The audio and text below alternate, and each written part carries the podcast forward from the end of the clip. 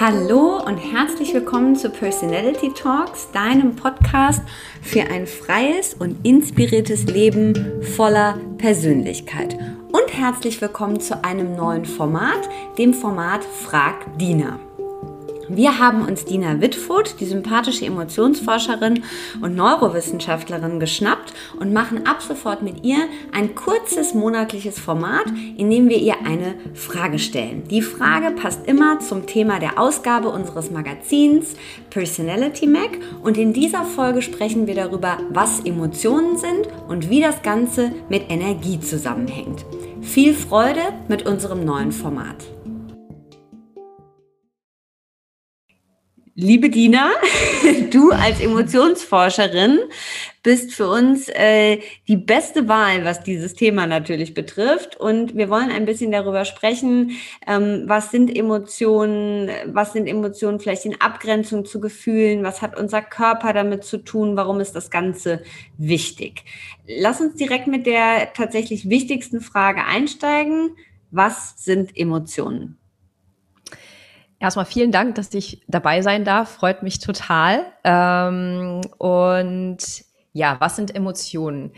Im weitesten Sinne sind Emotionen ähm, Reaktionen auf etwas, was passiert. Das kann im Außen sein, das kann aber auch was im Innen sein. Ähm, Emotionen haben viel damit zu tun, wie man Dinge wahrnimmt, wie man Dinge einschätzt, welche Erinnerungen man an Sachen hat. Ähm, genau, also es ist äh, im weitesten Sinne sind es erstmal Reaktionen. Ähm, es passiert irgendwas im Außen, das macht, dass wir uns so und so fühlen. Oder wir haben irgendwelche Gedanken und die machen, dass wir uns so und so fühlen. Das kann man erstmal so ganz grob sagen dazu, was Emotionen sind. Dann ist es natürlich so, dass äh, Emotionen verschiedene Aspekte haben die alle mit dazugehören. Ähm, die Frage, was kommt zuerst, ist so ein bisschen, ja, diese Henne-Ei-Frage, die ist äh, mhm. ungeklärt immer noch. Ähm, es gehört dazu einmal die körperliche Reaktion, dazu gehört die Bewertungskomponente, also eher so das, das Denken. Das muss auch nicht unbedingt bewusst sein, das kann auch unbewusst sein. Und ähm, die Handlung, die daraus folgt, oder der Handlungsimpuls, der daraus folgt, das sind so die wichtigsten, wichtigsten Komponenten, die mit dazugehören. Und genau, wenn du sagst, so es ist noch nicht, äh, wenn du sagst, es ist noch nicht so ganz klar, was, äh, was sozusagen zuerst da ist, also da geht es darum, ist es zuerst die Körperreaktion, ist es zuerst der Denkvorgang oder was ist damit genau gemeint? Mhm. Ja, genau, genau. Also das ist ähm, Emotionsforschung gibt es schon sehr lange, also äh, gut über 100 Jahre ist diese Frage ungeklärt, weil man es halt wirklich nicht ähm, nicht abschließend sagen kann. Mhm. Ja, manchmal ist es, hat man das Gefühl, die Reaktion kommt zuerst, also diese typische, ne, so Schreckreaktion. Das ist ja auch so das klassische Beispiel, was man mhm. hört, ja, irgendwie äh, der Tiger im Busch oder die Schlange im Unterholz oder so. Äh, dann erschrecken wir uns und schreien vielleicht auf, die Augen, die Pupillen weiten sich, äh, unser Herzschlag beschleunigt sich, wir sind bereit wegzurennen. Ähm, oder wenn der Tiger kommt, bereit irgendwie zu kämpfen oder was auch immer. Ich wäre jetzt beim Tiger nicht bereit zu kämpfen, aber gut. je nachdem. Ähm, genau, und da, da, also das Gefühl dazu ist natürlich, zuerst ist da dieser Reiz, also in dem Fall das Tier. Ähm, und die Reaktion passiert einfach. Also es ist ja nicht so, dass ich dann sage, aha, eine Schlange. Ähm, jetzt sage ich meinen Augen, sie sollen sich erweitern und meinem Herz, es soll schneller schlagen. Also wir kriegen das nicht mit. Das passiert einfach sehr schnell und sehr automatisch. Und das ist der, mhm. der andere Anteil von Emotionen, der das dann in der Erforschung eben auch so ein bisschen ja, äh, knifflig macht, ist, dass eben so viel so automatisch passiert. Wir also kein bewusstes Erleben und keinen bewussten quasi Monolog im Kopf dazu haben, was da jetzt abläuft, weil es einfach so schnell geht. Mhm. Ähm, genau, ja. Emotionen und Gefühle. Mhm. Kannst du dazu, da hänge ich persönlich immer so ein bisschen, ähm, ist es dasselbe? Kann man es voneinander abgrenzen? Was sagst du dazu? Also aus, aus Forscherperspektive ist es nicht genau dasselbe, wobei sich beides auf einem Kontinuum befindet. Man sagt generell in der Emotionsforschung, Emotionen sind akute Reaktionen, die auch nicht so lange anhalten, also paar Minuten, vielleicht mal eine halbe Stunde oder so. Und Gefühle sind eher was, was länger andauert. Mhm. Ähm, dann gibt's noch die Stimmung. Äh, das ist so, so was ganz Grundlegendes, aber die Unterteilung ist ein bisschen künstlich. Also es ist natürlich ein, ein, ein Verlauf. Ja, also man kann nicht sagen, alles, was länger als sechs Minuten dauert, ist ein Gefühl, mhm, sondern mhm. generell, also mit Emotionen meinen wir in der Forschung meistens eben was, was ähm, direkt auf einen Reiz erfolgt und nicht so lange anhält. Gefühle sind dann eher was ein bisschen länger anhält, teilweise aber eben auch bewusst erlebt wird. Und Stimmung ist eher sowas, was uns so ja im Hintergrund beeinflusst und mhm. eher überdauernd ist. Jetzt bin ich in einer Situation, äh, vielleicht im Job, und ähm, mir schmettert jemand ein Feedback an den Kopf und ich bin getroffen. Es steigen Tränen in mir auf und eigentlich würde ich am liebsten weinen, aber es ist ja eine Situation, wo ich mir das vielleicht untersage und dann schlucke ich das runter. Mhm also vorgestellte Situation und wir gehen, äh, dann die Person verlässt dann irgendwann diesen Raum, sitzt im Auto, fährt eigentlich nach Hause und steht dann an der Ampel und auf einmal bricht alles so aus ihr heraus. Mhm. Äh, zum einen, was hat das, also was passiert, wenn wir Emotionen unterdrücken und was ist dann dieser, dieses, dass es dann doch wieder rauskommt? Also wie sucht sich die Emotion den Weg und warum ist das wichtig? Ähm, also fangen wir mal an bei dem, was, was passiert, wenn wir das unterdrücken. Man weiß aus der Emotionsforschung und auch, also das Gleiche gilt auch für Gedanken, ja, wenn man Gedanken versucht zu unterdrücken, also die einfach nur wegdrückt, so, das ist, ne, so, das Gefühl kennt man mhm. ja, ich mache jetzt einfach die Tür zu und das passiert jetzt nicht. Ähm, das kommt üblicherweise wieder sobald du die Tür nicht mehr zudrückst, kommt das irgendwie wieder hoch. Mhm. Und das hat vermutlich auch viel damit zu tun, dass der Grund, warum du weinst, ist ja eine Bewertung. Ja, der sagt irgendwas, wovon ich glaube, dass das nicht stimmt und deswegen fühle ich mich getroffen. Mhm. Die geht ja nicht weg, nur weil wir die Reaktionen unterdrücken. Ja, das ist halt dieses multifaktorielle, also diese verschiedenen Komponenten von Emotionen. Da hättest du jetzt zum Beispiel die, die, die Verhaltenskomponente unterdrückt, in Anführungsstrichen. Mhm. Ja, also das, das, was aus dir raus wollte, das, wozu es dich bewegt hat, hast du nicht rausgelassen. Nämlich die Tränen.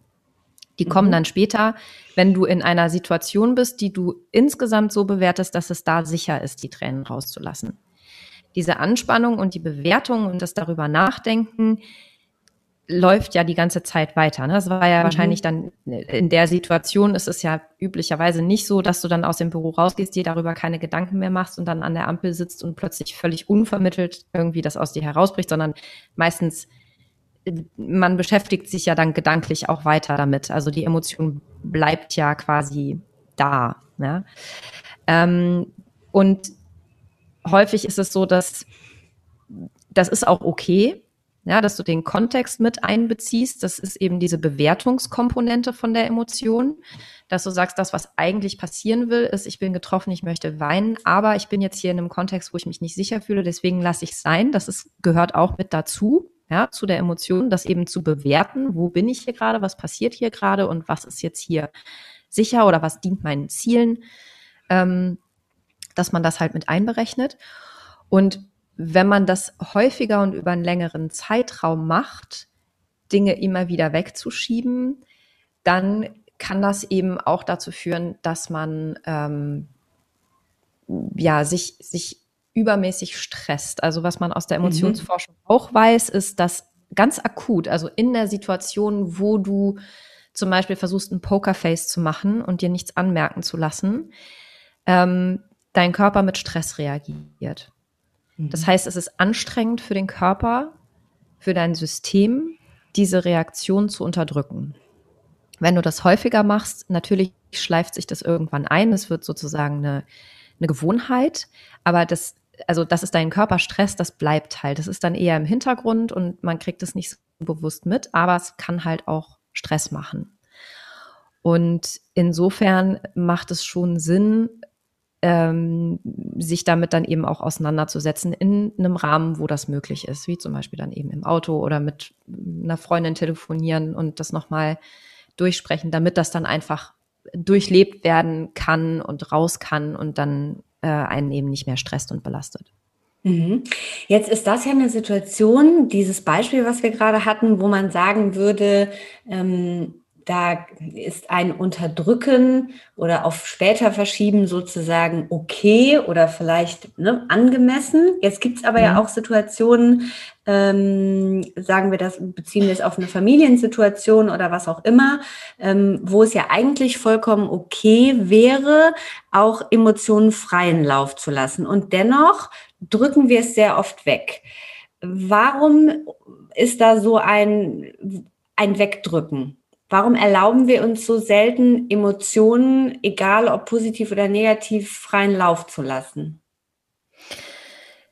Na, es hat mehrere Anteile. Das eine ist, dass man selber manchmal mh, mm, ja sich nicht unbedingt damit, also mit den Konsequenzen davon auseinandersetzen möchte, wenn man jetzt mal den Emotionen freien Lauf lässt, weil das natürlich beim Gegenüber auch was auslöst. Ja, also wenn ich meinen Emotionen freien Lauf lasse, meinem, sag ich jetzt mal, meinem Partner gegenüber, ne, um in diesem Familienbeispiel zu bleiben, mhm. und ähm, ich bin gerade irgendwie wütend über irgendwas, was er gemacht hat und ähm, sag das dann und, und filter meine Worte jetzt vielleicht auch nicht unbedingt und bin jetzt nicht mm, kooperativ, sondern einfach gerade wütend, dann macht das ja bei dem auch irgendwas. Mhm. Und oft ist es halt wirklich so dieses, ja, kann ich jetzt machen, aber will ich mit dem umgehen müssen, was dann daraus folgt.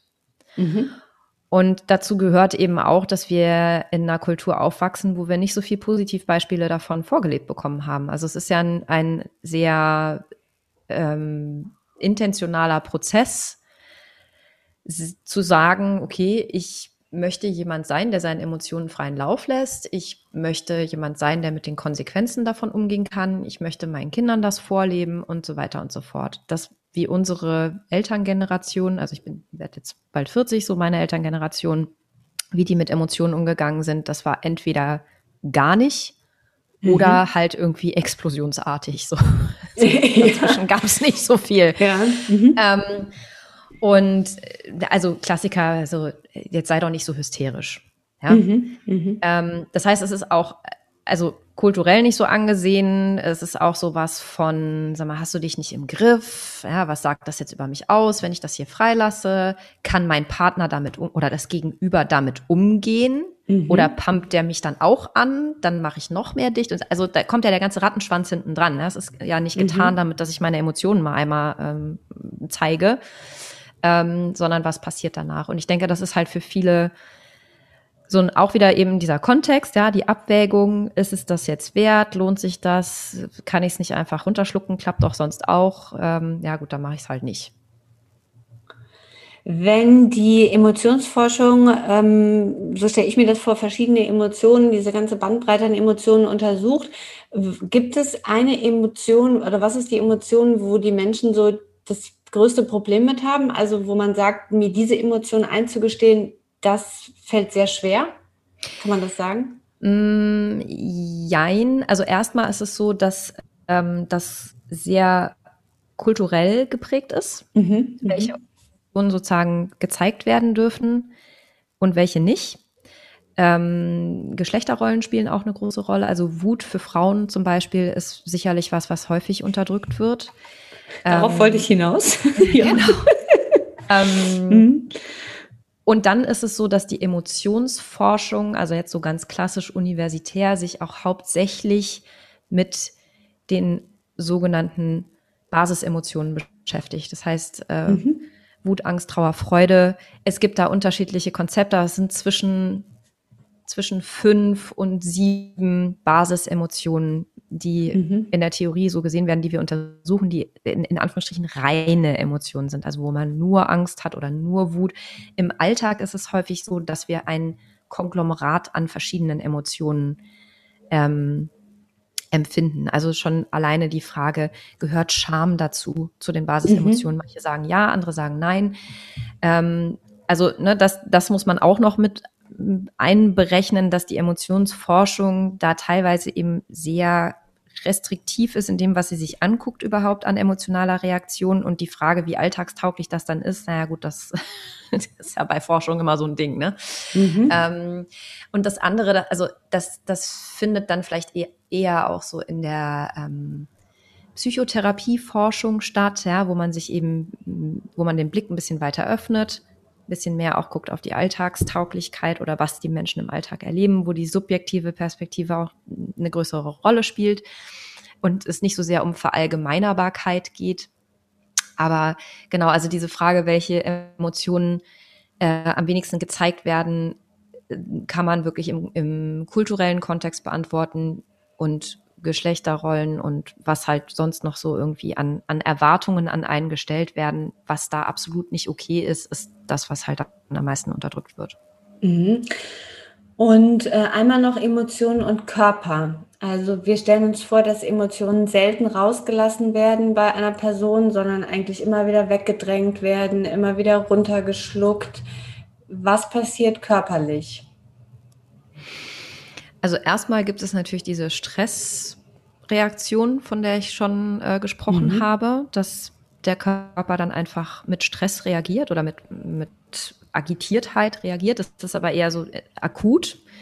Ähm, über einen längeren Zeitraum, also da kann man sich dann die Stressforschung angucken, was passiert im Körper, wenn man über längere Zeit Stress hat. Das kennen mhm. wir ja auch, dass es dann eben ähm, auch zu Erkrankungen des Herz-Kreislauf-Systems führen kann. Äh, es kann zu Burnout führen, es kann zu allen möglichen Sachen führen. Was aber auch noch passieren kann, ist, dass irgendwann so eine, so eine Dissoziation passiert. So nennt man das in der, in der Psychologie, dass wir uns abspalten. Mhm. Also, dass man einfach gar nicht mehr so mit seinem Körper in Verbindung ist. Das ist auch was, was eben bei, bei traumatischen Erlebnissen passiert, ja, als Schutzreaktion, dass man sich quasi abspaltet, dissoziiert ähm, und sich eben nicht mehr spürt und nicht mehr wahrnimmt.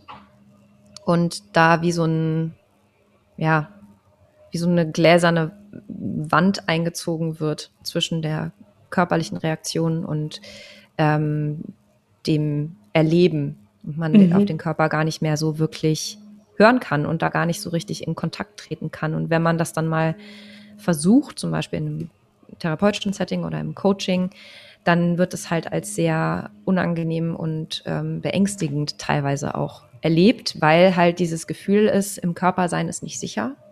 Das ist quasi das, was dann abgespeichert wurde. Und man mhm. muss sich dann eben langsam wieder herantasten, wieder in den Körper zurückzukommen und diese Körpersignale wieder als das wahrzunehmen, was sie sind und auch die nicht als bedrohlich zu empfinden. Mhm. Jetzt haben wir in der aktuellen Ausgabe das äh, Thema Energie. Was ist Energie? Äh, wie laden wir Energie ein? Wie können wir damit in unserem Leben umgehen? Was ist für dich der Zusammenhang zwischen Emotionen und Energie? Der ist für mich persönlich sehr deutlich spürbar. Ähm, als Wissenschaftlerin würde ich sagen, der findet nicht statt. Also mhm. in der mhm. Wissenschaft, es gibt immer mehr eine Öffnung dahin, dass Wissenschaftler auch wirklich sich mit dem Thema auseinandersetzen. Ansonsten ist alles, was so mit Energie und Chakren und so zu tun hat, immer noch so ein bisschen, ja, rümpft man die Nase drüber. Also es gibt auch Forschung mhm. zu ähm, Akup Akupunktur. Es hat auch ein Kollege von mir von der MAH, also von der Hochschule, an der ich arbeite, ähm, untersucht. Das war sehr, sehr schwierig, das überhaupt durchzusetzen, dafür äh, Gelder zu finden weil es halt so ein bisschen ja in die, in die ESO-Ecke gestellt wird. Aber natürlich aus dem persönlichen Erleben heraus, wenn du eine Emotion hast, dann bewegt das Energie in dir. Ja, also es macht ja irgendwas, e movere. Es versucht dich dazu zu bringen, irgendwie herauszugehen, irgendwas zu tun. Ja, dieser Handlungsimpuls, der daraus entsteht. Und das ist was, was man im Körper ja auch sehr deutlich spüren kann. Ähm, und auch dieses, das zu unterdrücken, das merkt man ja mhm. auch. Das ist wie so, als würde man irgendwie die Tür zuhalten und dann drückt da einer von der anderen Seite ständig dagegen. Ja, man braucht einfach Kraft innerlich. Das ist natürlich, ein, das sind Konzepte, die sind auch wissen, also mit dem, was wir an wissenschaftlichem Instrumentarium haben im Moment, sehr schwer zu untersuchen, aber im, im eigenen Erleben ist der Zusammenhang, denke ich, sehr, sehr deutlich. Und auch dieses, ähm, was passiert, wenn ich das über einen längeren Zeitraum immer wieder mache. ähm, dass das dann nicht weg ist und einen manchmal auch so ein bisschen hinterrücks anspringen kann. Das, die Erfahrung habe ich auf jeden Fall auch gemacht. Das sehe ich auch, wenn ich mit äh, Coaching-Klientinnen arbeite, dass ähm, ja diese Energie, nennen wir es jetzt mal so in der Mangelung eines äh, genaueren Begriffs, die verschwindet nicht einfach, nur weil man die Tür zuhält, sondern die ist da noch irgendwo und wenn man die Tür dann mal aufmacht, dann kommt das auch raus. Was würdest du sagen, auch in Bezug auf mit der eigenen Energie haushalten, so dass man immer in so einer ganz guten Balance ist, ist der, naja, beste, beste Umgang ist so ein bisschen, aber ne, was ist der, ja, der richtige oder der bestmöglichste Umgang mit unseren Emotionen, mit der ganzen Bandbreite an Emotionen? Ähm ich überlege gerade, wie ich es am besten anfange. Mhm. Ich glaube, was, was ganz wichtig ist, ist, sich einfach klar zu machen, dass es einen Energie kostet, Emotionen wegzudrücken. Mhm. Und dass man sich das Leben leichter machen kann und mehr Energie haben kann für andere Dinge, wenn man das nicht tut. Das heißt jetzt nicht, gerade in dem Fall, wenn man was wirklich Traumatisches erlebt hat, dass man einfach sagen kann, ja, ich mache jetzt hier alle Schleusen auf, lass das einmal durchlaufen und fertig. So ist es natürlich mhm. nicht gemeint. Aber das Gute ist, man kann es eben in einem kontrollierten Setting machen. Man kann sich die Zeit nehmen. Man muss es nicht vor dem Chef machen, wenn man das gerade noch nicht kann. Man kann es im Auto machen. Man kann es mit Freunden machen. Aber dem Raum geben. Also der, dem Gefühl Raum geben, das Fühlen, das Durchlaufen lassen, sich da langsam ranzutasten, sich sichere Räume zu schaffen, wo man das machen kann und es einfach mal auszuprobieren. Und auch da wirklich jetzt nicht beim schwersten Trauma anfangen, sondern eben bei diesem, was du beschrieben hast. Ich meine, das ist auch blöd, so eine Situation, wenn man dann irgendwie ähm, sowas um die Ohren gehauen bekommt im, im Job. Aber es ist jetzt nicht, nicht lebensbedrohlich, ja, äh, jedenfalls nicht direkt. und ähm, da kann man ganz gut anfangen dann gehört natürlich auch dazu, dass man einfach diese Erfahrung macht, aha, die Emotion kommt, die bleibt eine Weile und die geht auch wieder. Ja, das ist ja, häufig ist ja die Angst, oh Gott, wenn ich da jetzt die Tür aufmache, dann werde ich da überschwemmt und weggespült und dann kann ich das nicht mehr kontrollieren und mir entgleitet alles und so ist es ja nicht. Es ist halt ein, mhm. ein, es hat eine Zeit, wo das da ist und dann geht es auch wieder weg. Und diese Erfahrung, die verhindert man halt, wenn man es wegdrückt, immer. Und die kann man nur machen, wenn man dem auch mal Raum gibt und, und das einfach, ja, ich nenne das immer durchlaufen lassen. Das ist, ne, das ist halt wirklich wie so eine Welle, die kommt, ja. ist da und dann geht sie wieder. Und das andere ist natürlich auch, sich einfach anzugucken, wenn es, wenn es wiederkehrende Situationen gibt, die sich ähneln, die immer wieder die gleiche blöde, das gleiche blöde Gefühl machen, dann kann ich natürlich gucken, okay, trage ich irgendwie was dazu bei, dass ich mich häufig in solche Situationen bringe, weil ich mir nicht klar darüber bin, dass sie mir schaden oder was kann ich lernen? Wie kann ich mir selbst helfen? Kann ich vielleicht an meinem Mindset arbeiten? Kann ich mich einfach aus den Situationen rausziehen? Ich muss mich ja auch nicht jeder Emotion aussetzen. Ich habe ja eine Wahl. Mhm. Ähm, diesen Teil auch mit anzugucken. Also was sind die Optionen, die ich habe, damit ich mich gar nicht so oft in eine Situation bringe, die sich blöd anfühlt. Und wenn ich in der Situation bin, was kann mir dann helfen?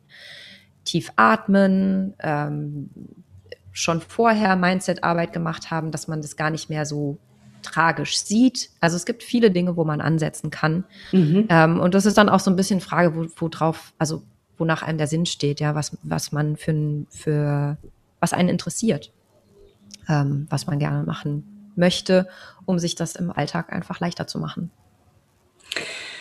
Was ist für dich das Schönste an der Arbeit als Emotionsforscherin? Was ist dein Learning daraus bisher? Das Schönste ist, dass ich mich mit dem beschäftige, was mich am allermeisten fasziniert. Ähm, wie Menschen die Welt wahrnehmen, dieses ja, sich selbst als lebendig zu empfinden, weil Emotionen für mich ganz viel eben mit Lebendigkeit zu tun haben. Auch die mhm. blöden, in Anführungsstrichen, die man vielleicht nicht so gerne hat, sind ein Zeichen davon, dass wir lebendig sind und dass wir auf der Welt sind und Dinge wahrnehmen und ähm, und uns hier bewegen und verhalten. Und was mir das auf jeden Fall gebracht hat, ähm, ist die ganz klare Sicherheit, dass wir dem nicht zu 100 Prozent ausgeliefert sind. Das ist ja so ein häufiges, mhm. was dem auch zugrunde liegt, dass man überhaupt Emotionen so wegdrückt, ist dieses, ich verliere die Kontrolle. Ja, dann ja, ja. So mhm. entgleiten mir hier die Zügel und dann ist irgendwie, geht alles den Bach runter. Und das stimmt so einfach nicht. Was wir nicht be bestimmen können, ist ähm, die Situationen, die auf uns zukommen, die dann Emotionen auslösen. Das kann natürlich immer passieren. Was wir aber definitiv beeinflussen können, ist die Häufigkeit, mit der das passiert, die Tiefe, mit der das passiert ähm, und auch wie schnell wir uns wieder erholen. Also für mich mhm. ist wirklich so, dass es so ein wichtiger Gradmesser ist nicht, dass mir das nie wieder passiert, sondern wie schnell komme ich da wieder raus? Wie schnell komme ich wieder in, in einen gut regulierten Zustand, wo ich mich wohlfühle, ähm, wo es mir gut geht und ich mich mit mir selbst im Reinen fühle. Ähm, und diesen Zeitraum kann man mit diversen Mitteln sehr stark verkürzen. Liebe Dina, viele, viele tolle Antworten zum Thema Emotionen, äh, auf die ganze Bandbreite an Emotionen äh, bezogen. Und ähm, ja, ich glaube, mit den, mit den Schlussworten, äh, mit dieser Lebendigkeit und dass Emotionen uns, uns lebendig machen und wie schön das ist, auch die ganze Bandbreite sozusagen an Leben wahrzunehmen. Genau damit schließen wir die erste Folge von Frag Dina und äh, wir freuen uns auf die nächste Kurzfolge dazu und da geht es um das Thema Emotionen und Selbstfürsorge. Vielen Dank, liebe Dina. Dank dir, Simone. Vielen Dank fürs Zuhören. Das war unsere erste Folge des Formats Personality Talks Frag Dina. Wir freuen uns sehr, wenn ihr bei der nächsten Folge wieder dabei seid. Wir wünschen euch eine super Woche und ganz, ganz viel Energie für alles, was ihr in der nächsten Zeit vorhabt. Wir freuen uns sehr, wenn ihr unseren Podcast abonniert bei Spotify oder bei iTunes und vor allem, wenn ihr uns mit 5 Sternen im besten Fall bewertet und immer wieder mal bei www.personalitymac.com vorbeischaut oder uns auf Instagram sucht unter PersonalityMac. Alles Liebe, eure Simone.